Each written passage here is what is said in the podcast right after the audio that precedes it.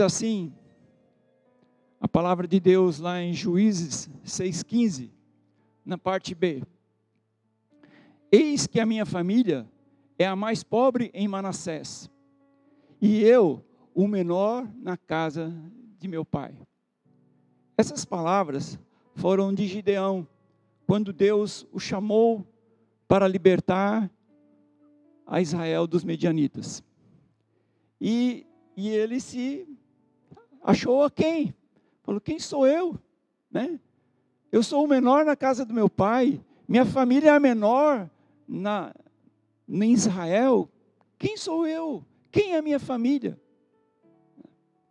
E lá em 1 Coríntios 1, 27, e, e alguns outros versículos, diz assim: Mas Deus escolheu as coisas loucas deste mundo para confundir as sábias. Deus escolheu as coisas fracas deste mundo para confundir as fortes. E Deus escolheu as coisas vis desse mundo e as desprezíveis e as que não são para aniquilar as que são, para que nenhuma carne se glorie perante ele. Eu andei pesquisando, é claro, a gente fica querendo mais substâncias para compartilhar, e, e a palavra vis, ela significa insignificante, desprezível, algo sem valor, algo pequeno, que não vai afetar em nada, que não vai fazer diferença em nada. E a palavra diz que, diante disso, Deus escolheu essas coisas, as desprezíveis, as loucas, as fracas, as que não são, perante esse mundo, para aniquilar, para desbaratar aquelas que são alguma coisa. E mediante essas, essa colocação que o próprio Senhor faz por meio da Sua palavra, nós ficamos agora, quem sou eu? Né? Como diz é, Gideão, quem sou eu? Menor da casa do meu pai, né? Mas o interessante é que quando Deus chama Gideão, ele chama ele de homem valente. Não é interessante isso? Deus o chama de homem valente, homem guerreiro, homem que iria libertar os midianitas. E Deus ainda fala assim: vai nessa tua força. É interessante que quando nós olhamos o contexto dessa passagem, nós vemos Gideão escondido, fazendo o seu trabalho longe dos olhos das pessoas, para que não fosse identificado. E Deus o chama de homem valente. Sabe, Deus nos vê assim também. Homens valentes, homens guerreiros. Ele pegou as coisas vis, pegou as coisas fracas, pegou as coisas que não são, para aniquilar aquelas que são. Para quê? Para que a glória seja dele, não seja nossa, não seja a minha força, não seja o meu entendimento, não seja a minha razão, não seja a minha capacidade, mas seja ele a operar em nós. Amém? Glória a Deus. Muitas vezes nós tentamos também nos desqualificar. Nós falamos como Gideão: quem sou eu? Quem sou eu para falar alguma coisa? E nós então olhamos para nós e falamos: eu não sei nada, eu não posso, eu não tenho capacidade, eu preciso aprender mais, eu preciso estudar mais sobre a Bíblia. Mas Deus fala: você é um valente, você é um guerreiro, e a capacitação vem do Senhor, não vem de você, vem do Senhor. Aleluia. Deus via Gideão diferente. E assim como ele vê, via Gideão diferente, ele vê você também. Amém? Aleluia. Aí eu faço uma pergunta: Como você se vê? Como uma pessoa vil? Como uma pessoa desprezível? Eu estava a meditar nessa, nessa passagem, eu me lembrei da minha infância. e eu acho que muitos aqui talvez tenham passado por isso. Como o mundo, ou como as circunstâncias, como os, os fatos que ocorrem na nossa vida, uh, procuram nos taxar mesmo, nos é, marcar como desprezíveis, como vão, como vios, como pessoas sem valor, como pessoas insignificantes, como o mais pobre. Mas Deus pega essas coisas e torna elas fortes, torna elas poderosas, torna elas valentes. Para quê? Para aniquilar as que são alguma coisa. Quando, quando Davi estava fugindo né, da, da, de Saul, né, porque Saul queria matá-lo, a Bíblia diz que ele se escondeu numa caverna. E lá naquela caverna, ele encontrou várias pessoas. E essas pessoas eram pessoas sem valor, pessoas insignificantes, pessoas que devedoras, né? pessoas cruéis.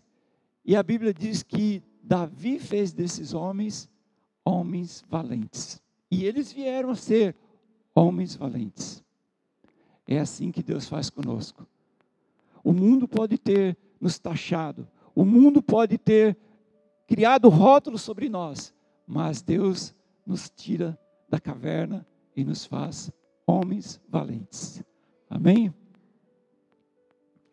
Então, irmãos, quando nós olhamos para a palavra, e quando nós vemos aquilo que Deus nos chama para fazer, nós realmente olhamos e vemos que não temos capacidade. Que nós nos olhamos e mesmo falamos: quem sou eu? Nos vemos realmente como pequenos, e realmente somos pequenos. Né? Nós não temos mesmo poder nenhum, capacidade nenhuma para fazer as coisas de Deus. É o Senhor, por meio de nós, que nos capacita a fazer a sua obra. Amém? Glória a Deus. Gideão, ele tentou fazer as coisas pela sua própria força, pelo seu próprio entendimento. Ele pegou ali é, mais de 30 mil homens, arregimentou aquele exército e falou assim: Deus me chamou para libertar Israel, então vamos. Né? E Deus então, ele se apresenta com diante de Deus com aquele exército, e Deus fala: não, é muita gente. E Deus então começa a fazer uma seleção. E logo de princípio, desses mais de 30 homem, mil homens, 22 mil são excluídos. E ficou ali então com um outro pequeno exército. E Deus fala ainda: é muito grande. E desse restante, foram embora mais um tanto e ficou somente com 300 homens. E é interessante que o exército inimigo de Gideão era de mais de 135 mil homens. Agora imagine Gideão perguntando diante de Deus: como que eu vou fazer com 300 homens libertar a Israel? Sabe, nós temos essas perguntas no nosso coração.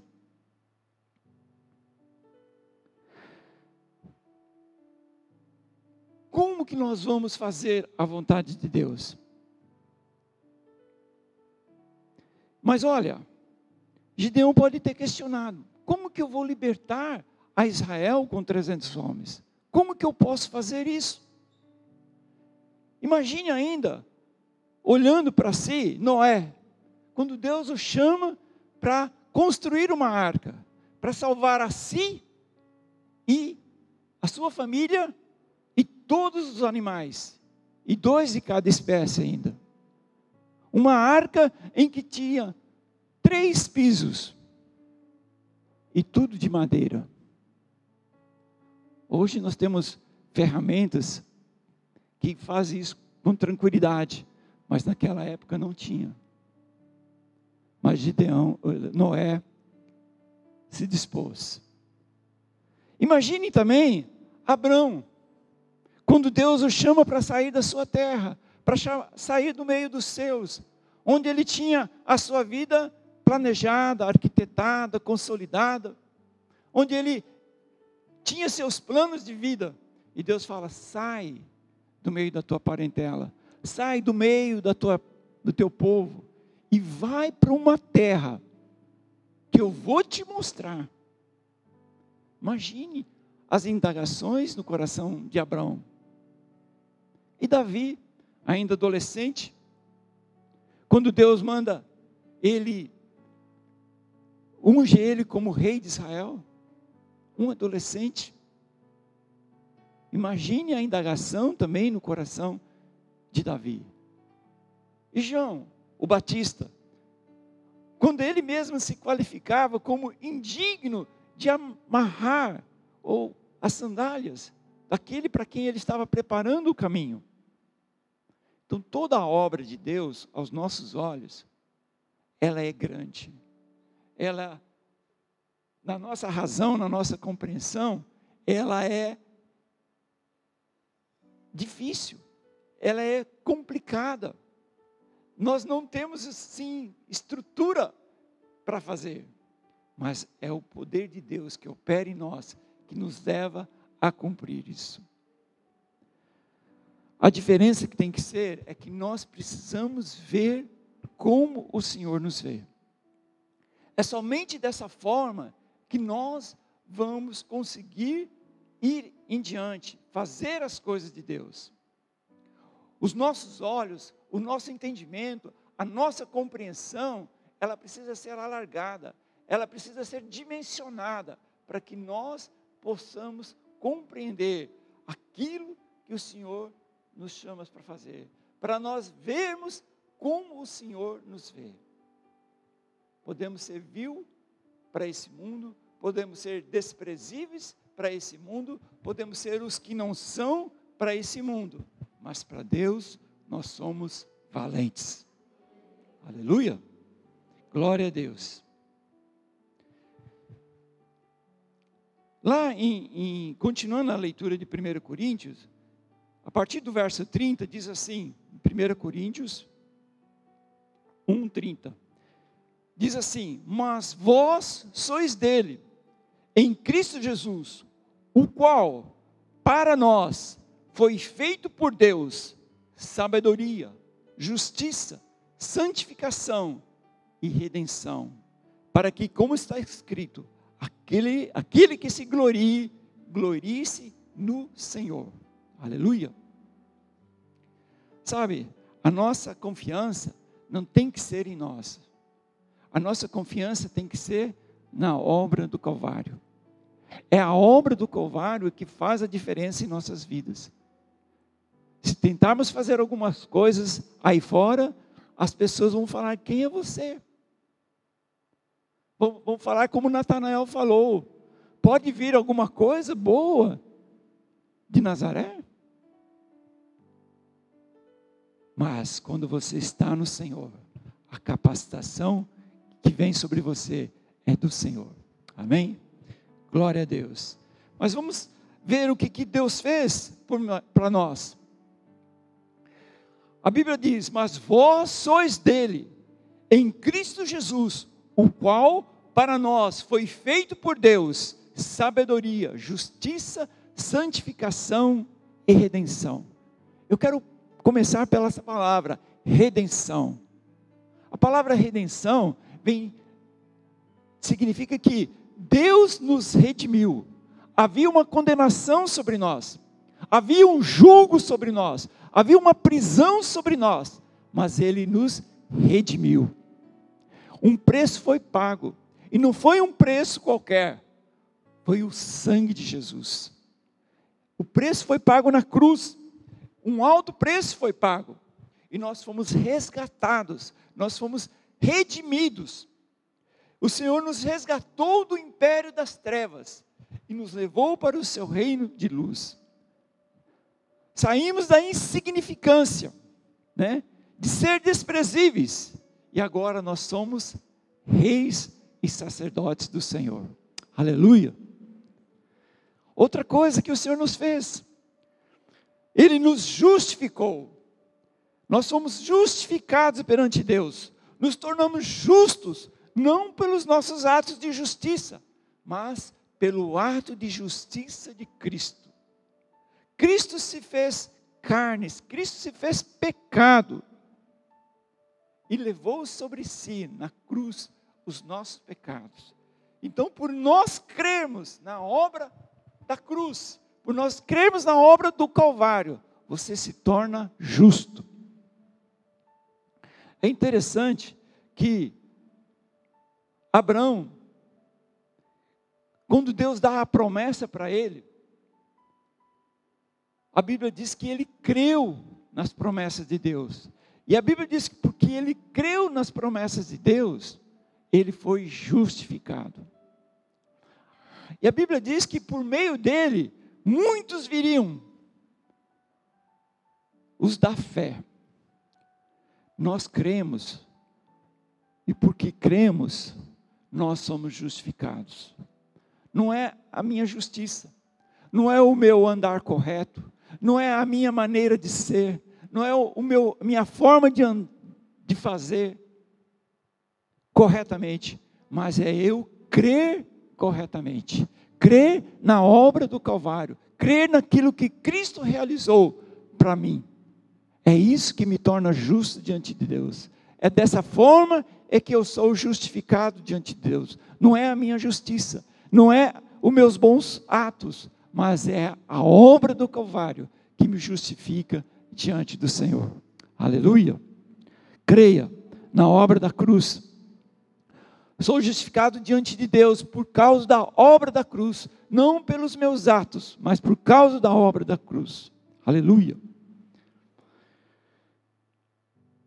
Glória a Deus.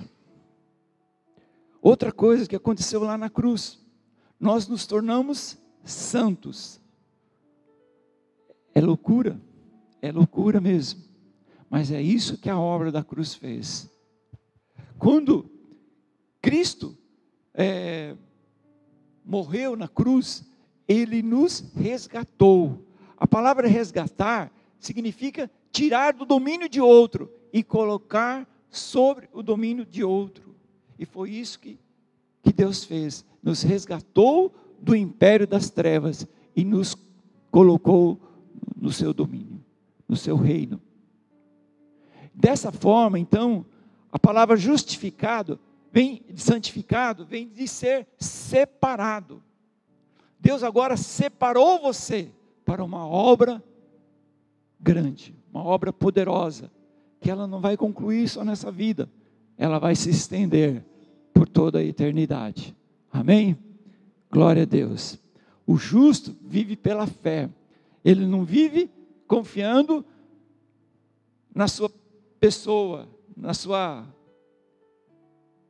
no seu entendimento, na sua razão, mas ele fica confiando naquilo que Deus fez. Ele fica confiando naquilo que está escrito. E nós somos santificados pela obra do Calvário. Aleluia. E ainda diz assim: que ele se fez sábio.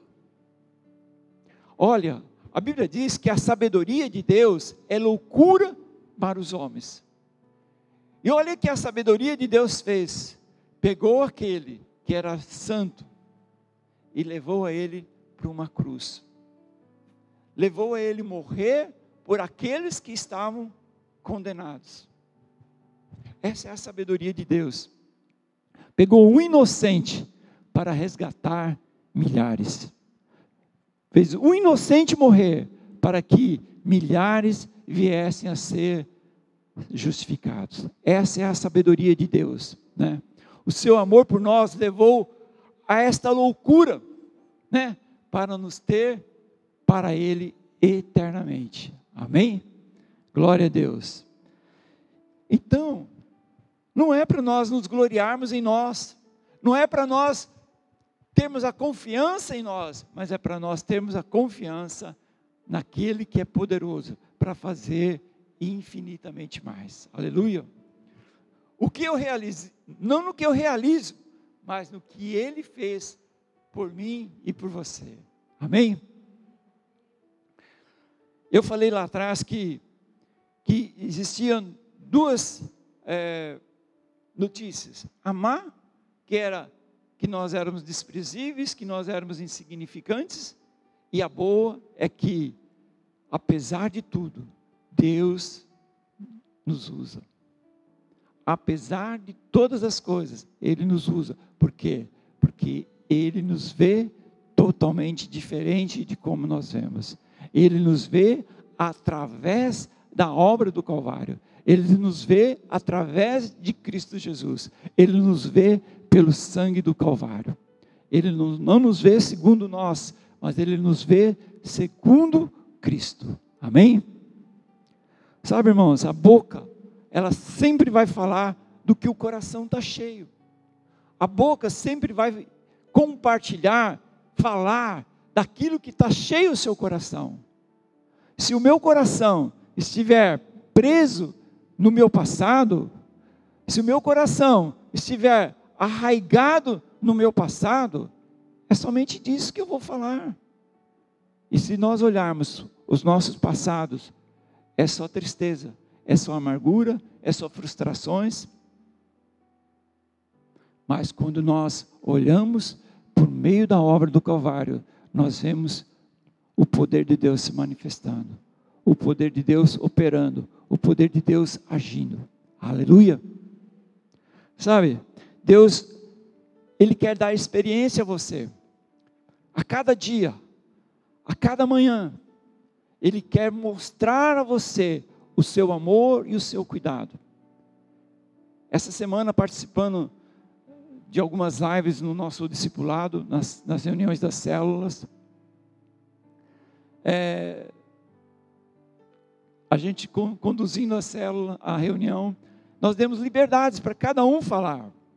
E tinha um irmão, eu não vou citar aqui o nome dele, possivelmente ele está assistindo agora e, e, e os irmãos da célula vão saber que é ele mesmo. Mas, esse irmão, ele estava quieto, não queria falar. E a esposa insistiu para que ele falasse. E era um testemunho simples, mas ele trabalha na área de construção e, e a sua luva, aquelas luvas de, de couro, rasgou e, e, ele estava lá com a mão desprotegida e pegando eh, essas coisas de construção, a mão sempre machuca. E ele comentou com Deus: como que eu vou fazer? Eu não tenho onde comprar uma luva, as lojas estão todas fechadas, eu não tenho como ir a um, a um grande centro fazer isso. Como que eu vou fazer? Eu estou aqui na obra, né? E, e ele lá carregando os, os entulhos para dentro de, um, de uma caçamba, ele viu um, um saco, uma sacola diferente dentro da caçamba. E ele começou a puxar aquela sacola. E ao abrir, dentro dela tinha uma luva que nunca foi usada. O que, que você entende disso? Foi um anjo? Ah, eu tenho certeza que foi um anjo. Eu tenho certeza. Ou se não foi um anjo no seu corpo glorificado, foi um anjo que Deus colocou. Vai lá, joga essa luva lá. Meu filho precisa. Sabe, Deus quer dar experiências para você. Deus quer dar experiências para mostrar a Ele o quanto você é especial, o quanto você é precioso aos seus olhos, quanto que você precisa experimentar dessa presença viva. Lá em, em, em Isaías, o Senhor diz assim: Buscai o Senhor enquanto se pode achar. Hoje é tempo de nós buscarmos o Senhor. Hoje é tempo de nós experimentarmos dele. Lá em Provérbios diz assim: provai e vede que o Senhor é bom. Provai e vede que o Senhor é bom. Ele quer manifestar a você esse cuidado. Ele quer provar a você o quanto Ele é bom. Eu não sei a sua necessidade, eu não sei o seu momento que você está vivendo, mas eu quero dizer para você: faça prova de Deus. Qualquer que seja a tua luta, Deus é um Deus poderoso para trazer à existência aquilo que não existe. Ele é poderoso para fazer isso, para trazer à existência aquilo que não existe. O Senhor Jesus disse assim: Pedi e dar-se-vos-á, buscai e acharei, batei e abrir-se-vos-á. É o convite de Jesus para nós. Bate, bate até ser atendido. Busque. Ele diz ainda no, no, no verso seguinte: a quem busca, acha. Se você está buscando respostas em Deus, pode ter certeza, Ele vai mover circunstâncias para te dar a resposta. Ele é poderoso para fazer infinitamente mais. E a promessa maior ainda, irmãos.